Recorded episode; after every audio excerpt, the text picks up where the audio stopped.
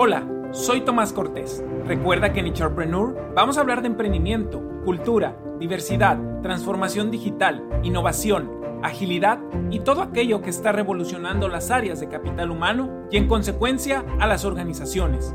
No olvides abrochar tu cinturón, ya que en este viaje vamos a trascender nuestros límites y navegar más allá de nuestra razón, profundizando en la aplicación de nuestro propósito superior. Esperamos que este episodio te ayude para seguir generando grandes ideas y bienestar para todos los que te rodean. ¡Arrancamos!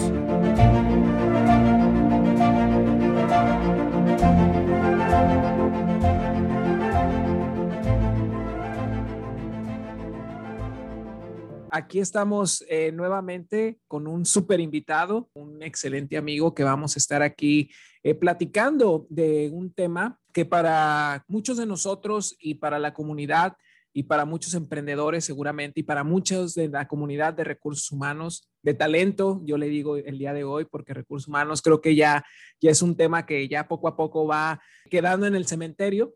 Aquí vamos, vamos a convivir con un súper tema que, que, traemos hoy a la mesa, eh, titulado Cultura Organizacional como palanca de cambio, crecimiento y escalabilidad del emprendimiento un tema interesante que cuando conversaba con este querido invitado que hoy nos acompañará, eh, resonó muchísimo para poder eh, compartir con ustedes y poder seguir dando este conocimiento para las diferentes audiencias que nos escucharán durante este periodo. Agradecerle a Juan Manuel Sotelo por ser parte de este proyecto y por estar compartiendo este conocimiento sobre la cultura organizacional como esta palanca de cambio, crecimiento, escalabilidad ya que a través de sus diferentes experiencias en el ambiente emprendedor, que nuestro invitado ha tenido la oportunidad de poder probar e implementar cómo la cultura impulsa de manera acelerada las metas y los objetivos estratégicos, teniendo este perfecto balance y poder hacer escalable el emprendimiento en lo que decidamos lanzar o construir. Juan Manuel es licenciado en Ingeniería en Computación, eh, tiene un máster en Ciencias de Ingeniería de Software por la Universidad del Valle de Atemajac. Asimismo, cuenta con una especialidad en Diseño de Interacción por la Universidad de California en San Diego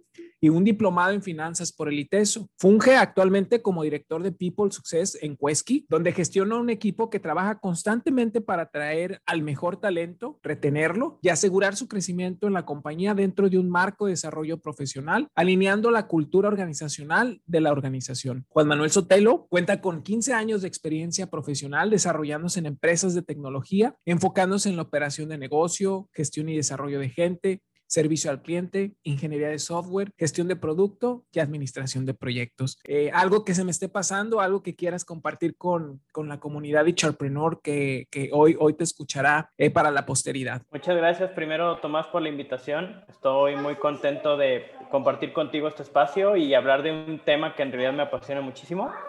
Aprecio mucho el, eh, la invitación, el espacio y y espero que sea de valor para todos. Vamos a ir entrando en materia de estudio, caminando sobre las bases teóricas, eh, donde hemos llegado a definir en primera instancia el comportamiento organizacional como el estudio de las personas y los grupos que actúan en las organizaciones en un camino de ida y vuelta, en donde encontraremos tres variables muy importantes durante este proceso que, que comprende el comportamiento organizacional. Variables individuales que comprenden las diferencias individuales, percepción, atribución, motivación, satisfacción en el trabajo. Posteriormente, la, la variable grupal, conformada por los equipos y el facultamiento en la toma de decisiones, el empowerment, la dinámica grupal e intergrupal. Y la variable organizacional, el diseño de la organización, la cultura de la organización, los procesos de trabajo. Y que hemos descubierto que todas estas variables independientes nos ayudarán a cumplir con las variables dependientes. Tenemos el desempeño, el compromiso, la fidelidad,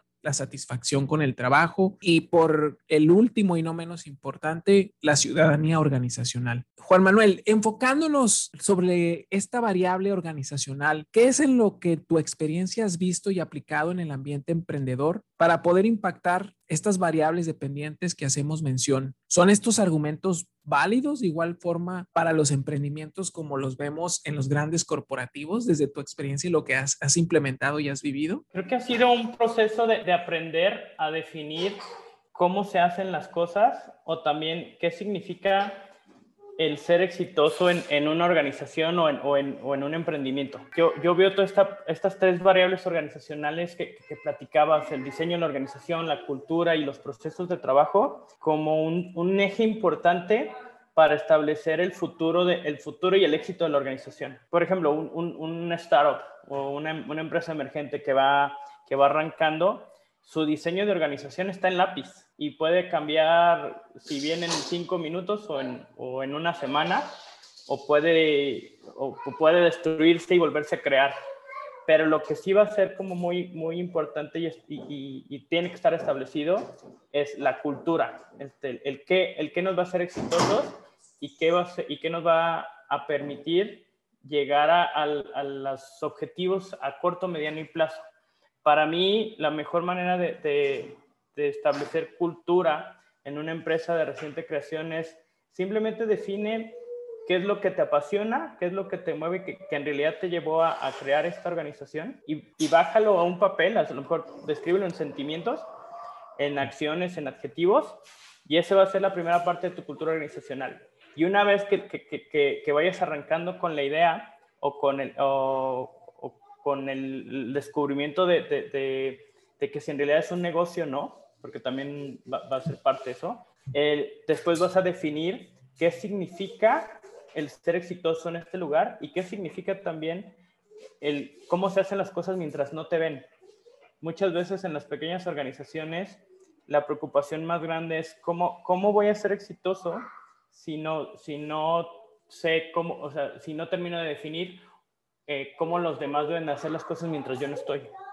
Entonces, entrarle a estos temas de, definir la cultura y después conectarlo al diseño y a, los procesos de trabajo es crítico, ¿no? Y, como en toda compañía, sabemos que al inicio de cualquier, de, cualquier emprendimiento y seguramente te ha tocado desde tu experiencia de, lo que has hecho, eh, siempre la location de los recursos financieros, humanos, físicos, intangibles, deben estar bien determinados para poder cumplir con las metas planteadas ante los inversionistas. Pero, pero ¿qué consejos les das a los emprendedores para aún con estas prioridades, sobre todo que a veces algunas prioridades son más del carácter financiero, incluir la variable de cultura como esta palanca que nos ayudará a la escalabilidad y el cambio que estamos buscando en la organización? Híjole, me, me encanta esa pregunta porque, por ejemplo, si yo estoy creando una organización donde desde el día uno tendría que estar preocupado por, por generar eh, revenue, o sea, generar ganancias, creo que debe ser parte de, mi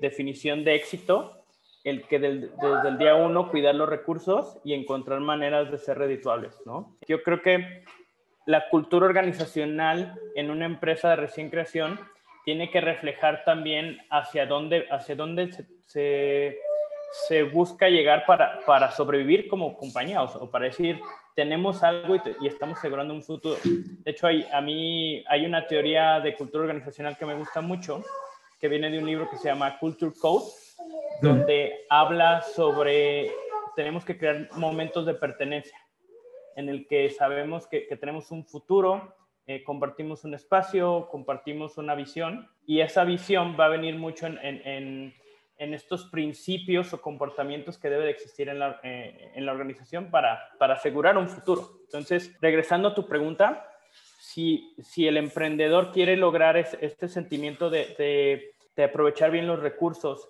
de que todo se, se haga de, de, la mejor manera y de la mejor calidad, y también que es un ambiente de objetivos y de confianza, yo lo, yo lo indicaría como un principio rector de la cultura, ¿no? Y, lo puedes llamar de cualquier manera. Pueden ser principios, valores, comportamientos, acciones, pero que quede claro, o sea. Porque eh, un ejemplo sería, eh, en, esta, en esta organización, el tener múltiples líneas de, de ganancia es importante. ¿Por qué? Porque eso nos va a asegurar un futuro.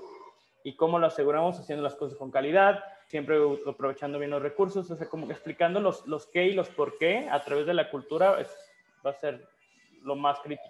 Profundizando un poco sobre esta, esta, línea, a mí me ha tocado ver y en algunas eh, situaciones convivir eh, con algunos emprendedores cuando van iniciando o algunos mismos emprendimientos o consejos, de repente cuando ya está más formada la, la organización o el emprendimiento, de repente le, quitamos la mirada eh, al, tema cultural, o, digo, o no sé si en, tu caso ha tocado en tus experiencias que has tenido, ¿qué acciones crees que como, como líderes de, la parte de, de talento y cultura para una organización debemos empujar para de alguna manera generar este, este valor o este apalancamiento que puede, que, puede dar un resultado sobre todo mucho mayor que solo concentrarnos en el aspecto financiero. Tengo una respuesta fragmentada desde varias, desde varias perspectivas. La primera es, cuando tú eres el emprendedor y tú, y tú quieres lograr este, este efecto de, de que las cosas funcionen o, o, o, o, pasen mientras tú no estás. O sea, creo que a veces empezamos con, con emprendimientos de un una sola persona, un solo fundador o de un equipo de trabajo eh, de una o dos personas, e, es el momento crítico de definir, espero esto de ti, espero, y, y esto es como mi estándar de performance. Y ese estándar de performance a veces se convierte en, en, las mejores culturas organizacionales que pueden existir, ¿no?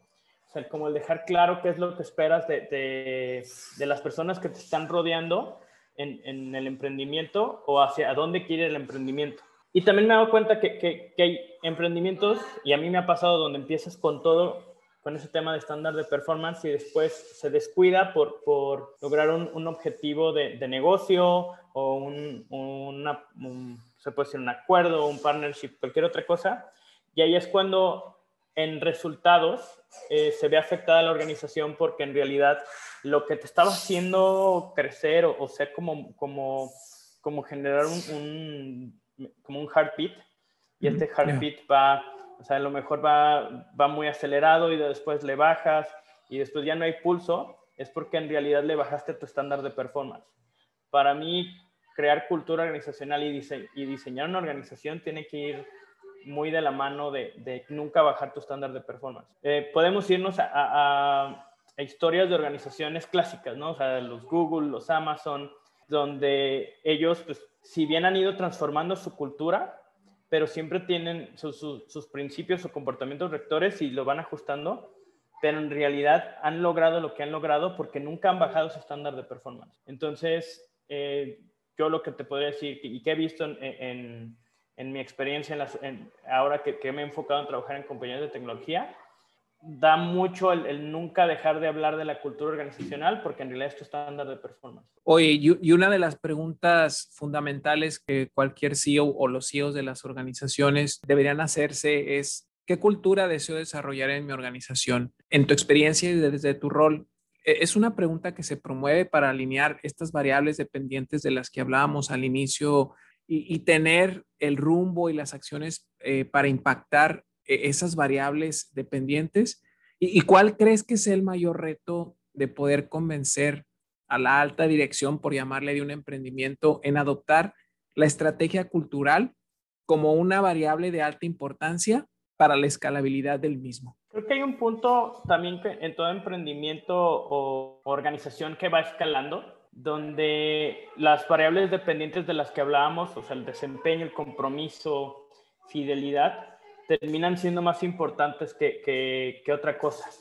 Eh, cuando, por ejemplo, diferentes procesos de gestión de cambio, donde te estás dando cuenta que, que el compromiso eh, es súper importante para el éxito de, de un proyecto, eh, pues es cuando más las organizaciones le prestan atención, ¿no? O sea, se puede decir de muchos nombres, puede ser pues, un proceso de gestión del cambio, un proceso transformacional, o, por ejemplo, ahorita hay muchas organizaciones que están teniendo sus emprendimientos internos buscando la famosa transformación digital. Yo creo que aquí es donde entra este tema de que si está dentro de tu cultura organizacional ese poder de cambio, esa resiliencia, es ese punto de, inflexión. Conozco culturas que hablan de, eh, es normal no sentirte cómodo, es normal que, que, que, sientas que las cosas están tambaleándose, o, o tal cual hablar que un, un, comportamiento es la resiliencia.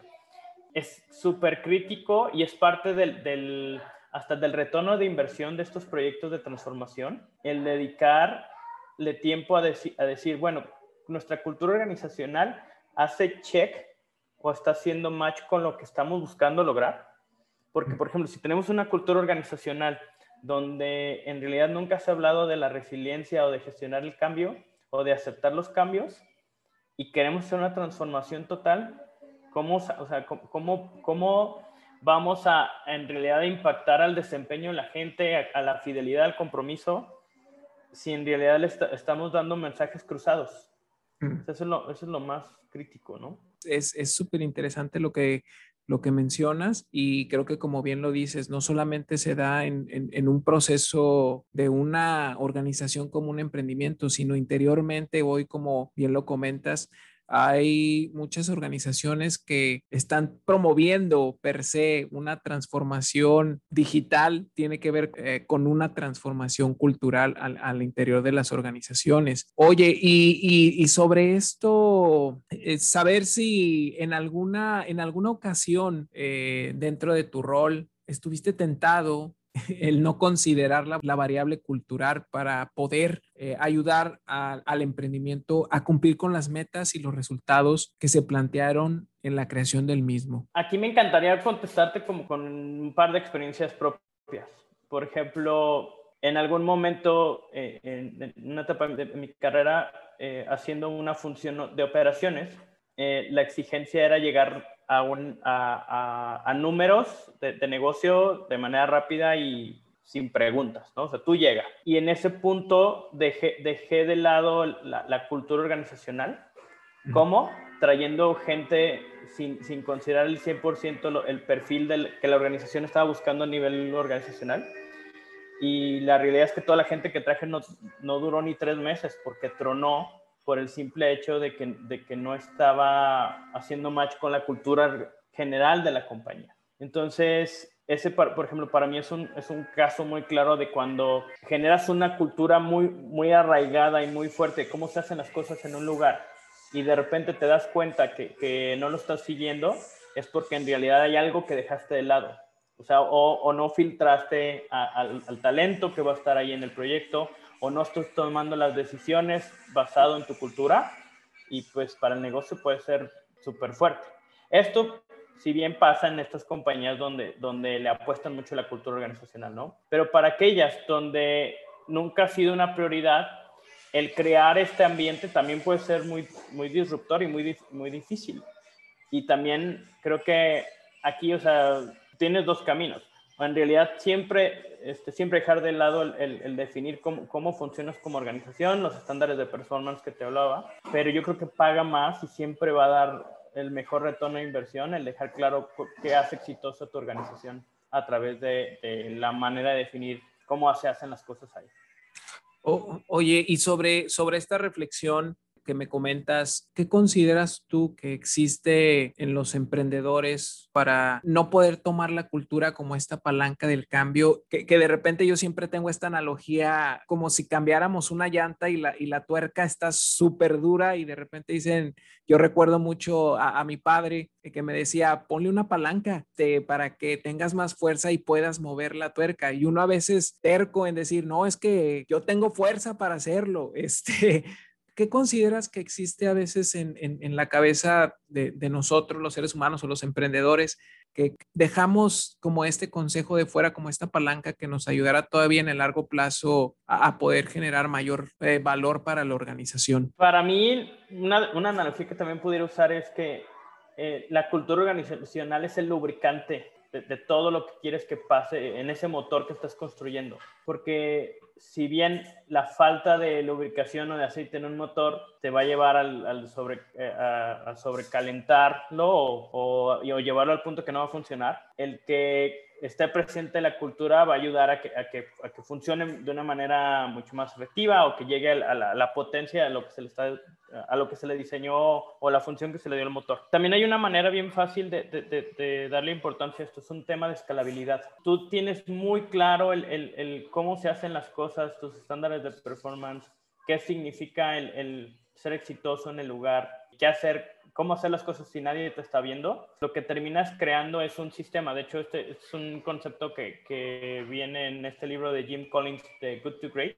Las mejores compañías, por ejemplo, la, comparación que hace el libro es de, de, todas estas compañías que estuvo analizando Jim Collins durante más de 13 años, de que fueron de buenas extraordinarias, es que crearon un sistema donde el sistema contrataba personas autodisciplinadas, pero que tenían claro cuáles eran sus, sus alcances y cómo se hacían las cosas, que yo lo traduzco ese sistema a una cultura organizacional clara.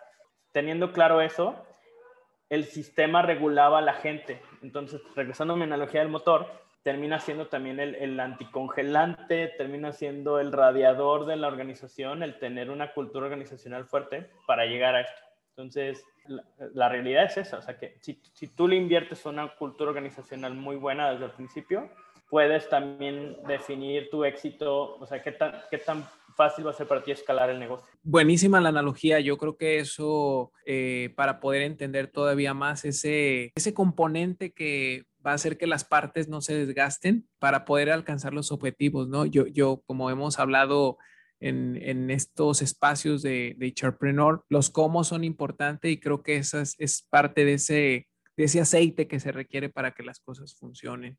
Y me encanta las analogías que estás haciendo y, y, la plática que estamos teniendo. Eh, la realidad creo que es algo súper impactante para hoy, un, un, ambiente, un ecosistema emprendedor que creo que en México vamos en crecimiento sobre este, sobre este canal, ¿no? Que cada vez es más y más, vemos más compañías generándose y más chavos y gente rompiendo esquemas y siendo disruptivos. Y en el proceso de diseño cultural de la, de la organización, ¿Qué, ¿Qué, nos podrías contar el cómo es que deberíamos de considerar o bueno, más que deberíamos, ¿considerarías las otras dos variables eh, para todavía impactar mucho más las, las variables dependientes que, de las que platicábamos como fidelidad y compromiso? Eh, ¿Cómo es que al final has podido unificar tantas variables para poder apalancar ese crecimiento y escalabilidad en los emprendimientos. Lo más interesante es, es, es, esta parte romántica que también están mostrando los emprendimientos que están como, sonando mucho en los últimos 10, cinco años. Este romanticismo de, del propósito. Mm, eh, o sea, por ejemplo, pues tienes a Simon Sinek, ¿no? Que habla con el Start With Why y de ahí hay más de una compañía de tecnología que utiliza eso, ¿no? De por qué lo hacemos. Entonces, creo que para, para empaquetar, yo, yo, yo te hablaría que, que, que hay, hay componentes de cultura que ya están afuera y que hay muchísimos ejemplos y que te ayudan a empaquetar lo grupal y lo individual. Por ejemplo, tener propósito, valores o principios o cuáles son los comportamientos que puede ser valores, comportamientos y después que eso te genere estas variables dependientes que estamos hablando, que, que también se pueden convertir en reconocimiento, en rituales, en, en cues, en estas cosas que disparan la cultura y que digas, ah, esto me genera mayor compromiso en estar aquí. O sea, la lealtad a, a, mi organización es grandísima porque siento este reconocimiento. O el que existe este ritual que puede ser desde, eh, por ejemplo, en las compañías de tecnología se utilizan mucho los town hall meetings, mm. que al final son una vez al mes o, o, dependiendo de la periodicidad, te juntas y hablas cómo va la compañía. Y a veces no, no siempre tiene que hablar el director general, puede hablar cualquier área, pero el chiste es que sepan qué está pasando, ¿no? Y que haya este sentimiento de ah, bueno, pues se están tomando el tiempo de compartirme las cosas. O sea, yo empaquetaría esto, o sea, si, si tienes tres componentes de cultura básicos como el propósito, el por qué lo estás haciendo, eh, los valores, o sea, qué, qué, qué significa, o sea, qué, qué, es lo que debe estar presente en ti siempre, y, y los comportamientos, eso te va a llevar a, a generar un una diseño de organización y un diseño de cultura que funciona tanto en lo individual, porque lo, ¿por qué en lo individual? porque si el propósito de la persona hace match con el propósito de la compañía o hay yeah. empatía, ya conectas, ¿no? Ya. Y ya, ya creas comunidad. Y, y, en este, y en este ejemplo que nos das, en estas eh, variables independientes, que es la variable individual, grupal y luego organizacional, ¿cuál ha sido el reto más difícil que has tenido tú para poder combinarlas y que te ha tocado vivir en, en esta jornada o en este viaje que, en el que has trascendido? Fíjate que aquí ya lo conectaría con otros elementos normales que a veces eh, tienes cuando empiezas una empresa o, o, o, empiezas a traer más bien el talento a la empresa. O sea, tienes que encontrar tres capas o, o, yo lo veo como un triángulo. Un triángulo en la punta de arriba habla de que la persona o el grupo busca pertenecer a algo más grande que él, ¿no? Entonces ahí invertirle al propósito y a lo que crees, pues es súper importante. Que ahí es a veces lo más difícil, porque los otros dos puntos es, lo otro es, estoy satisfecho con mi trabajo y estar satisfecho con el trabajo es tal cual hacer una descripción de puesto tan retadora o, darle un rol a alguien que digan, no, hombre, el simple hecho de hacer esto, estoy feliz, ¿no? Y el otro es, estoy contento con, lo, con mi trabajo, que, que a lo mejor viene más a tema de compensación o, ya ves que también ahora las compañías de, de, reciente creación, este, este, beneficios a lo loco, eh, que también ayuda muchísimo. Estas dos son las más fáciles. La que es la más difícil es en realidad encontrar ese empalme o esa empatía con el propósito, porque eso es lo que, de hecho, también las nuevas generaciones es lo que están buscando. Buscan más trabajar por, propósito que por los otros dos puntos. Ya, oye, y, ahorita dabas un, un, ejemplo que creo que en uno, en, en, una de tus interacciones que pude también escucharte eh, con algunas otras comunidades con las que has compartido también algunos temas. Me encantó algo que, de lo que hablabas y decías los perks o, los benefits, ¿no? En el, en el, proceso, en el proceso cultural. ¿Qué, te encuentras en esto? Porque también yo me he encontrado con algunos puntos, eh, con algunos eh, CEOs o, directores o de repente también con algunos emprendedores que dicen, es que hay que poner estos beneficios y eso es, y eso es cultura y eso los va, los va a conectar y hay que darles más. ¿Qué, ¿Qué, opinión tienes en este proceso de esta construcción de estas tres dimensiones, de estas variables? ¿Cuál es el rol de esto y qué tan a largo plazo eh, puede funcionar para todo este cambio escalable y de crecimiento del emprendimiento? Fíjate que durante mucho tiempo creí que era una de las partes más importantes que, que deberías de tener pero también porque estaba en mi burbuja. ¿A qué significa esto? O sea, mi primera experiencia trabajando en una compañía de tecnología fue llegar a una compañía que tenía perks para aventar. Y, y lo difícil fue después creer que eso era lo normal, cuando en realidad eh, esos perks, el haber tenido esos perks, afectó a la organización a crecer y a seguir avanzando. ¿Por qué? En, por, dos, por dos aristas. Una, por los gastos. Obviamente no es escalable, o sea, si, si no lo puedes hacer para que lo haces mejor, entonces deberías de tener una cultura organizacional donde hable de ser consciente de lo, de lo que se tiene y, y, de que se hace eh, mucho con poco. Pues desde el punto de vista de malcreas a la gente, es, es un, eh, generas personas que en realidad demandan eh, muchísimo, muchísimo. Te voy a dar un ejemplo. Eh, me he topado, he, estado en organizaciones y también me he topado en casos de, compañías que, he asesorado donde por algo tienen que hacer un ajuste, un ajuste en sus gastos. Ya. Y a lo mejor en el refrigerador había, era un refrigerador donde lo que tú querías ibas y lo tomabas, ¿no? Y había 25 productos. Había tres, tres leches diferentes. Lactosada, light y normal, ¿no?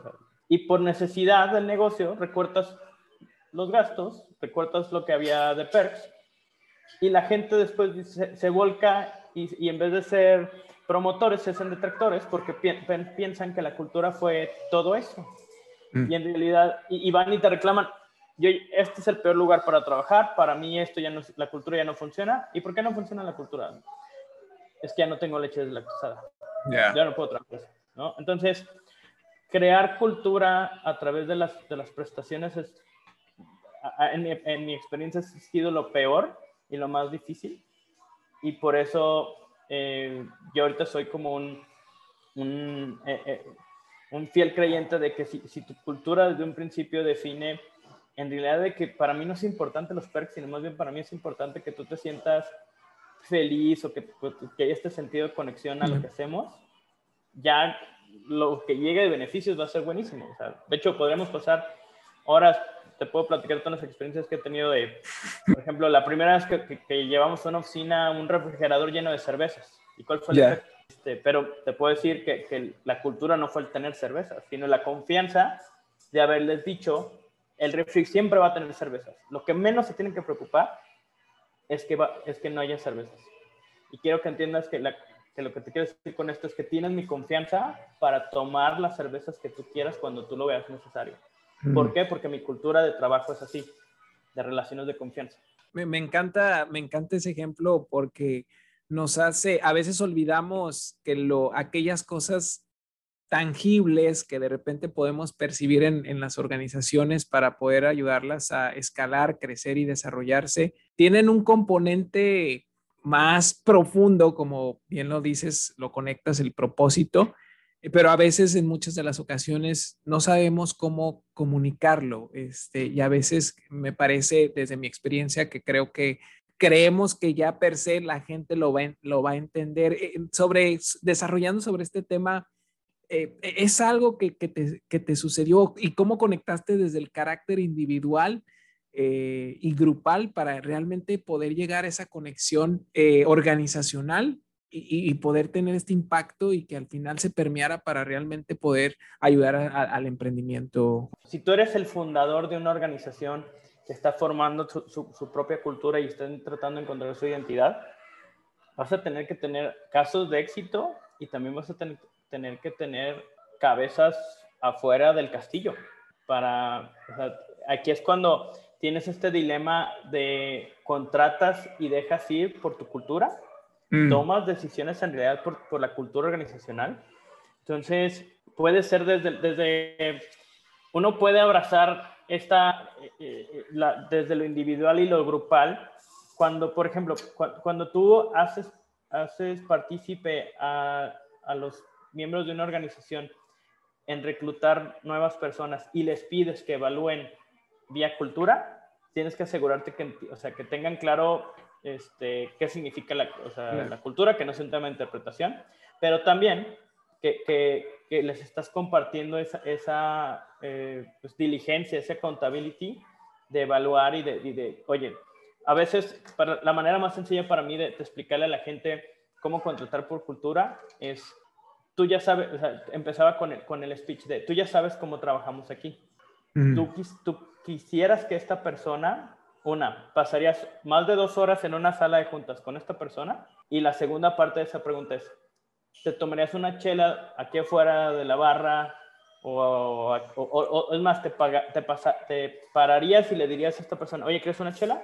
O sea, como para llevarlo no solamente a, pues, vas a tener que estar dos personas, dos horas, perdón, con esta persona, sino, o sea, va más allá, vas a compartir mucho y, y, vas a crear esta relación con esa persona. Entonces, es, es, una manera, o sea, tienes que compartir la, la diligencia de, que la cultura es de todos, qué significa la cultura, para conectar en lo individual, en lo grupal, y también al final para, para que, que, haya estos sentidos de pertenencia que te comentaba hace rato. O sea, eso es lo, como lo más gratificante de cuando estás creando una cultura organizacional eh, exitosa. Que, bueno, mi definición de exitosa es esa que trasciende más allá de, de no solamente hacer chamba. Este propósito profundo que uno, que uno tiene que buscar al momento de, de estar generando esa cultura. ¿Qué aprendizajes te llevas de poder generar eh, estrategias culturales que ayuden a los emprendimientos para, para su crecimiento y escalabilidad? ¿Qué, ¿Qué, aprendizajes te llevas, te has llevado? Yo, yo me acuerdo mucho de cuando estaba en la escuela que, que llevaba una materia de planeación organizacional, de planeación estratégica. Que hablaba mucho de que, es que tienes que crear tu misión, tu este, misión, visión y valores, ¿no? Y, y que mencionaban mucho a, a Peter Drucker, ¿no? Y Peter su famosa fase, fase de, este, frase de la cultura se come la estrategia de, desayuno, ¿no? Y como que yo no, o sea, no terminaba de entender eso, o sea, pues sí, o sea, planeación estratégica es hacer estrategia, decir cómo hacer las cosas, pero ahorita el aprendizaje más grande que me llevo es, creo que más bien la frase de Peter Drucker es, está, te, está, diciendo es, si no tienes cultura, no tienes estrategia. O sea, si no, si no creas una, una manera de, de, defines tu, manera de ser exitoso, hacia dónde quieres llevar la organización, a través de qué principios, de qué comportamientos y, y, tu propósito, pues tener una, una, estrategia va a ser difícil, porque en realidad este, no, estás, no estás encontrando la manera de cómo ponerte de acuerdo o de cómo tomar decisiones.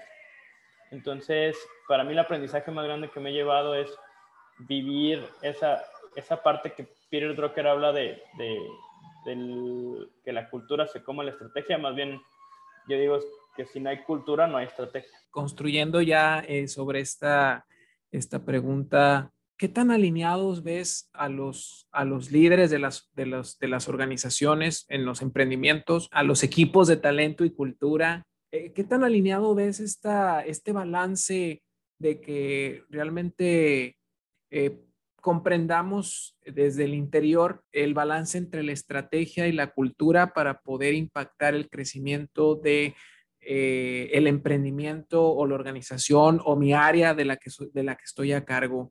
Yo creo que eh, cada vez más, de, cinco años para acá, veo más organizaciones preocupadas en definir su cultura organizacional y, y diseñar su organización a través de eso.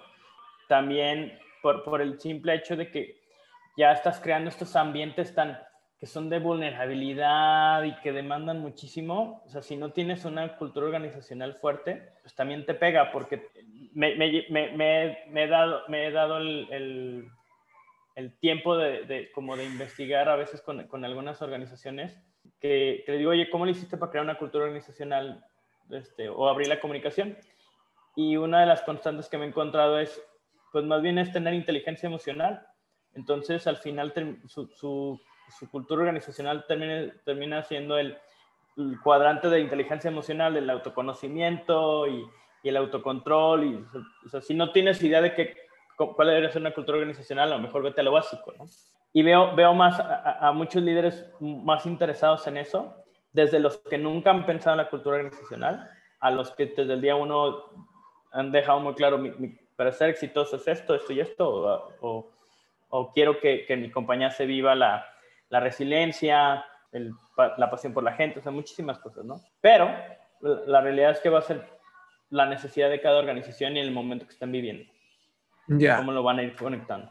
Eh, oye, vamos, vamos a ir cerrando contigo con algunas preguntas que siempre tenemos en, en HRpreneur para, para nuestros invitados y que adicional a estos temas que comparten con nosotros de la experiencia y en este caso este gran tema del que hemos hablado de eh, la escalabilidad a través de la, de, la cultura en los emprendimientos.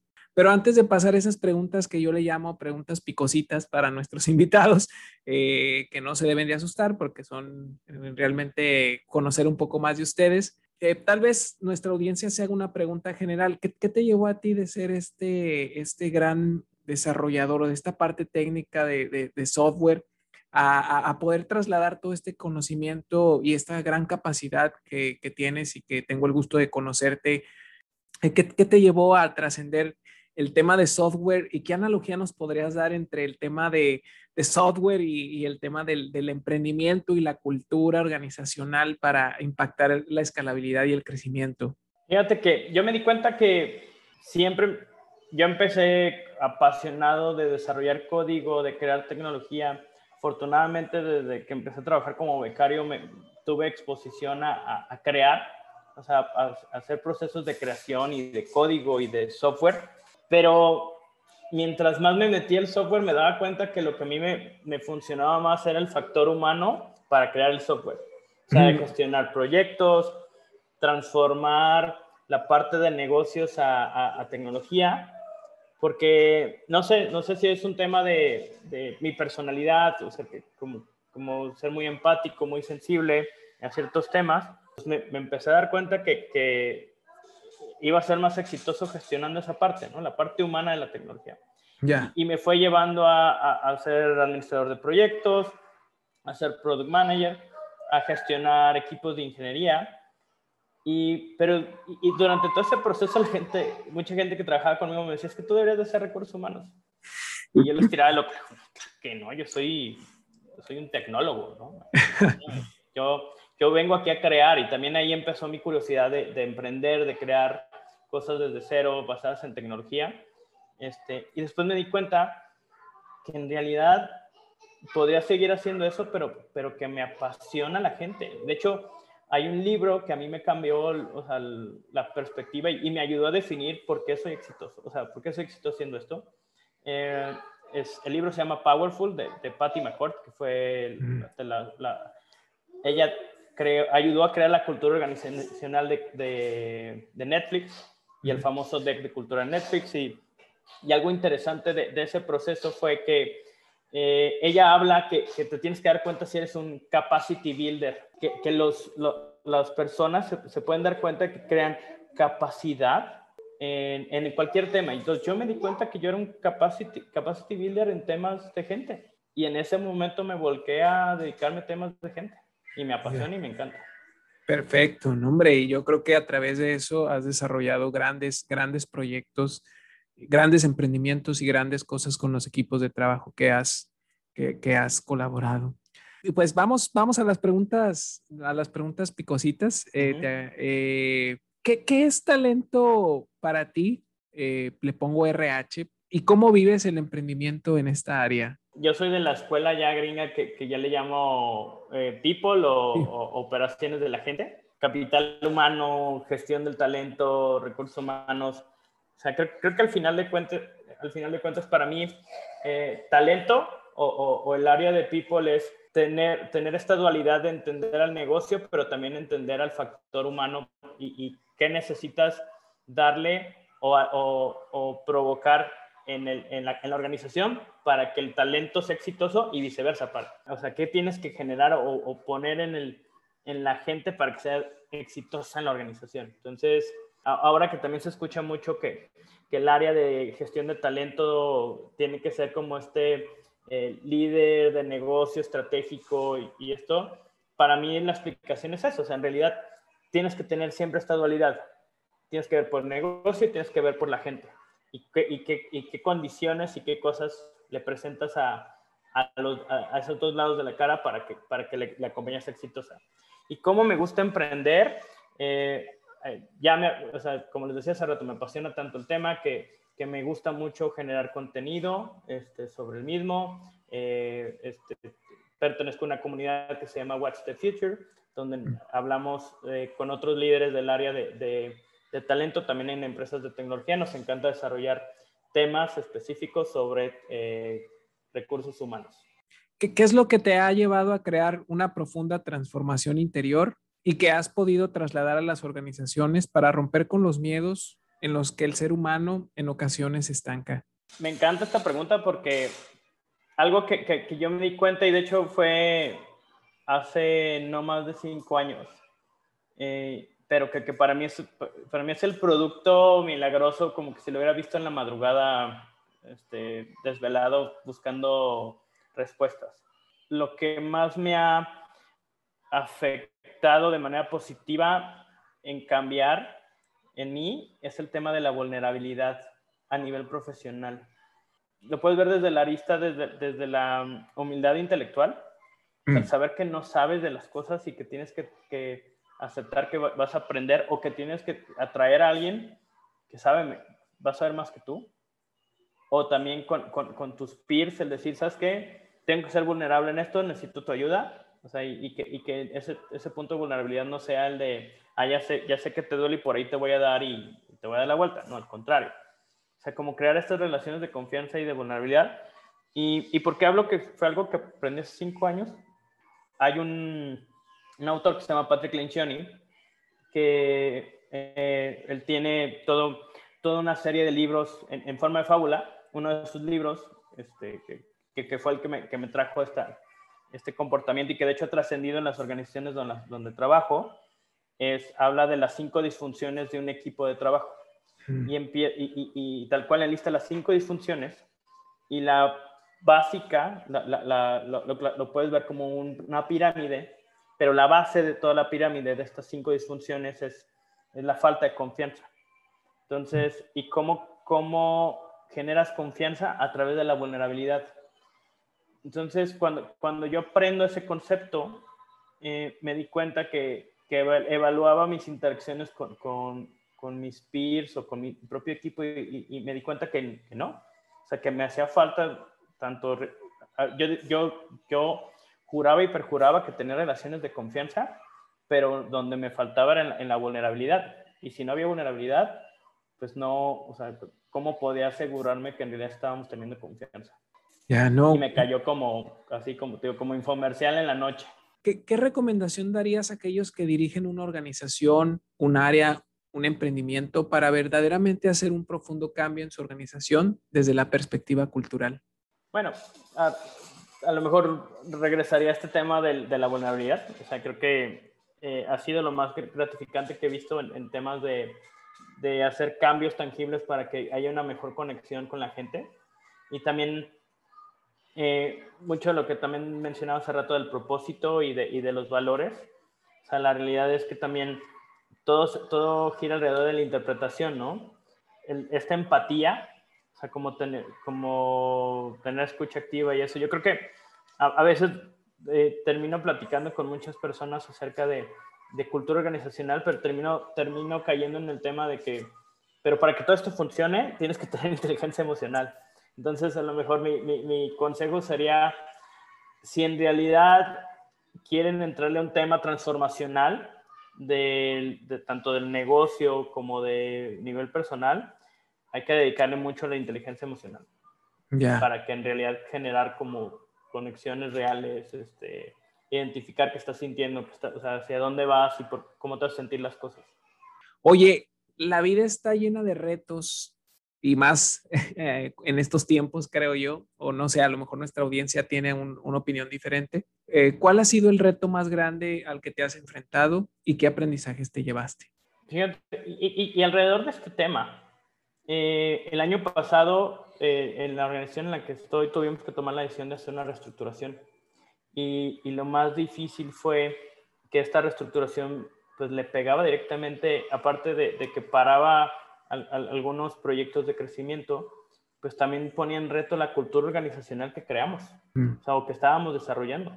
Porque si, bien la, eh, parte de, la cultura organizacional que, que, tanto hablábamos o pregonábamos era el de, la pasión por la gente, pero el tomar una decisión de negocio, pues afectamos a la gente. Entonces, ¿por qué fue un reto muy grande para mí? Porque en realidad uno termina abrazando esta cultura organizacional y la vive, y, buscas la manera de, transmitirla.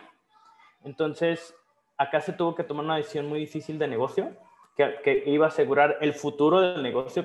Por eso hablo, también hablo, por eso me encanta esta filosofía de, de Culture Code de los momentos de pertenencia. se tuvo que tomar una decisión para asegurar un futuro y para seguir que, que, la organización iba a seguir este, avanzando. Y entrarle al tema de, sí, o sea, el, o sea, el reto más grande fue, sí, estamos poniendo a prueba nuestra cultura, porque tomamos estas decisiones porque pensamos como dueño, porque creemos que este, la resiliencia eh, siempre tiene que estar presente, el cambio y todo esto. O sea, entonces, el reto para mí fue estirar al máximo la definición de cultura organizacional que teníamos. Y aunque, aunque personalmente me estaba afectando porque yo soy una persona muy empática y como que pensaba en el, en, el, en la afectación de, todas las, de, de, toda, la, de, toda la gente que, que, esta decisión estaba afectando, pues sabía que tenía que seguir con mi, con mi, con mi rol de, de, la cultura, o sea, de vivir la cultura y, y entrarle, ¿no? Este, pues el aprendizaje más grande que, que me llevo es que tienes que, o sea, que, que, una vez que defines tu cultura organizacional, siempre va a haber momentos que te va a retar y te va, te, te va te va a empujar a decir, ah, órale, ¿dijo usted que esta, esta organización es así? y, y, mantenga la posición y, y dé las explicaciones que tenga que dar, pero no mande mensajes cruzados. O sea, creo que eso es como para mí, o sea, ha sido de los retos más grandes, pero también más gratificantes porque en realidad hay que entrarle, ¿no? O sea, o sea no es nomás decir por encimita. Correcto. Tienes una cultura organizacional. Oye, y ya, ya estamos avanzando para terminar. ¿Cuál, es el mejor consejo que te han dado para romper con, con el status quo y qué impacto tuvo el mismo en tu vida? Para mí el mejor consejo que me han dado es estudiar estudiar modelos mentales. O sea, hay como toda una... Hay diferentes autores o diferentes este, filosofías de, de, tener este, modelos mentales, pero en el momento que, me, que, que aprendí eso, o sea, que, que me dice, mira, para romper el status quo, y como están un, un paso adelante, aprende los modelos mentales, porque la gente se sin darse cuenta en realidad es lo que está haciendo, se está, está siguiendo modelos mentales. El, el, tener ese conocimiento me, me, ha ayudado muchísimo. Por ejemplo, para mí un modelo mental, este, un ejemplo puede ser el, el principio de Peter, o el Peter Principle, lo llaman en inglés. Mm. El de que a veces tomas una decisión en una organización o, un grupo de personas, una comunidad, de poner a una persona en una posición donde en realidad eh, esa persona no estaba preparada o está siendo incompetente mm. para estar ahí. Entonces, el tener esta noción de, modelos mentales me, hace evaluar, ah, a lo mejor lo que está pasando es que no es que la persona sea mala o no esté, o no esté lista para esa chamba, sino más bien, en realidad nunca la prepararon. Correcto. Y está siendo incompetente, ¿no? Entonces, desde que me dijeron, estudia modelos mentales, me encantó y me ha ayudado muchísimo. ¿Cuál consideras que es tu misión para poder hacer crecer a los emprendimientos por medio de una estrategia cultural sólida y alineada? Bueno, por ejemplo, ahí mi, mi, mi principio personal o, o, sea, o, mi propósito en la vida eh, que, que, descubrí es generar capacidad en la gente mm. a través de, de, lo que yo pueda enseñarles o pueda compartir, ¿no? Entonces, eh, para mí una, una estrategia cultural sólida y alineada en los emprendimientos va a ser el, que siempre le dediquen tiempo a definir en, realidad qué es lo que, por, qué es lo que quieren hacer, o sea, el propósito, y, y, en realidad cómo, cómo quieren llegar a eso. O sea, al final, ¿cuál es la historia que, que quieren que cuenten de ellos? Eran personas valientes, fueron personas muy inteligentes, fueron personas demasiado resilientes. O sea, para mí esa sería como una estructura consolidada para crear una, o sea, una cultura. Muy bien. No, Juan Manuel, oye, pues muchas gracias por, por compartir con nosotros estas preguntas, por compartir eh, este espacio donde hablamos sobre este tema tan, tan interesante y bueno que es la cultura organizacional como palanca de cambio, crecimiento y escalabilidad en el, en el, en el emprendimiento y que nos pudiste compartir no solamente mucho de lo que has, has, has desarrollado, ya no lo decías, en estos modelos mentales, en estos patrones, sino también en la experiencia correspondiente para que nuestra comunidad, con lo que escuche de ti, también tenga presente que una palanca fundamental para poder eh, aceitar ese motor eh, que tenemos que echar adelante, pues bueno, es, es, es el tema cultural en una organización. Y para despedirnos de ti, pues que nos digas dónde, dónde te pueden encontrar, dónde te pueden contactar, por eh, si, si, por qué red social, pero dónde, dónde pueden contactarte aquellas personas que quisieran eh, contactar contigo, Juan Manuel. Claro que sí. Eh, en LinkedIn, en LinkedIn me pueden encontrar como Juan Manuel Sotelo Sotelo. también en, en, Twitter como mi handler es JM Sotelo. Y también, como, como les eh, te, compartí, les compartí hace un rato, eh, hay una comunidad donde varios eh, cabezas de, de área de, recursos humanos en tecnología compartimos como, muchos temas o cosas sobre, sobre recursos humanos. Se llama What's the Future MX. What's the Future. en LinkedIn también ahí este, con mucho gusto los, los escuchamos también para que conozcan un poco más de lo que estamos compartiendo ahí y que, que, que encantados de seguir construyendo junto a la comunidad de, de Charpreneur. Ya saben, comunidad, dónde pueden escuchar, contactar a nuestro invitado Juan Manuel Sotelo Sotelo, eh, un excelente profesional, eh, un excelente amigo también y sobre todo un excelente ser humano que hoy en día está ayudando a las organizaciones a alcanzar su propósito, a apalancarse de este tema cultural eh, para poder seguir creciendo y que seguramente si muchos de ustedes lo escuchan, también les dará muchos consejos para esas ideas que traen y podamos seguir todavía apalancando más este crecimiento en las organizaciones. Muchas gracias, nos despedimos y pues bueno, nos escuchamos en nuestros siguientes capítulos de Charpreneur. Hasta luego, querida comunidad, eh, nos, nos escuchamos pronto.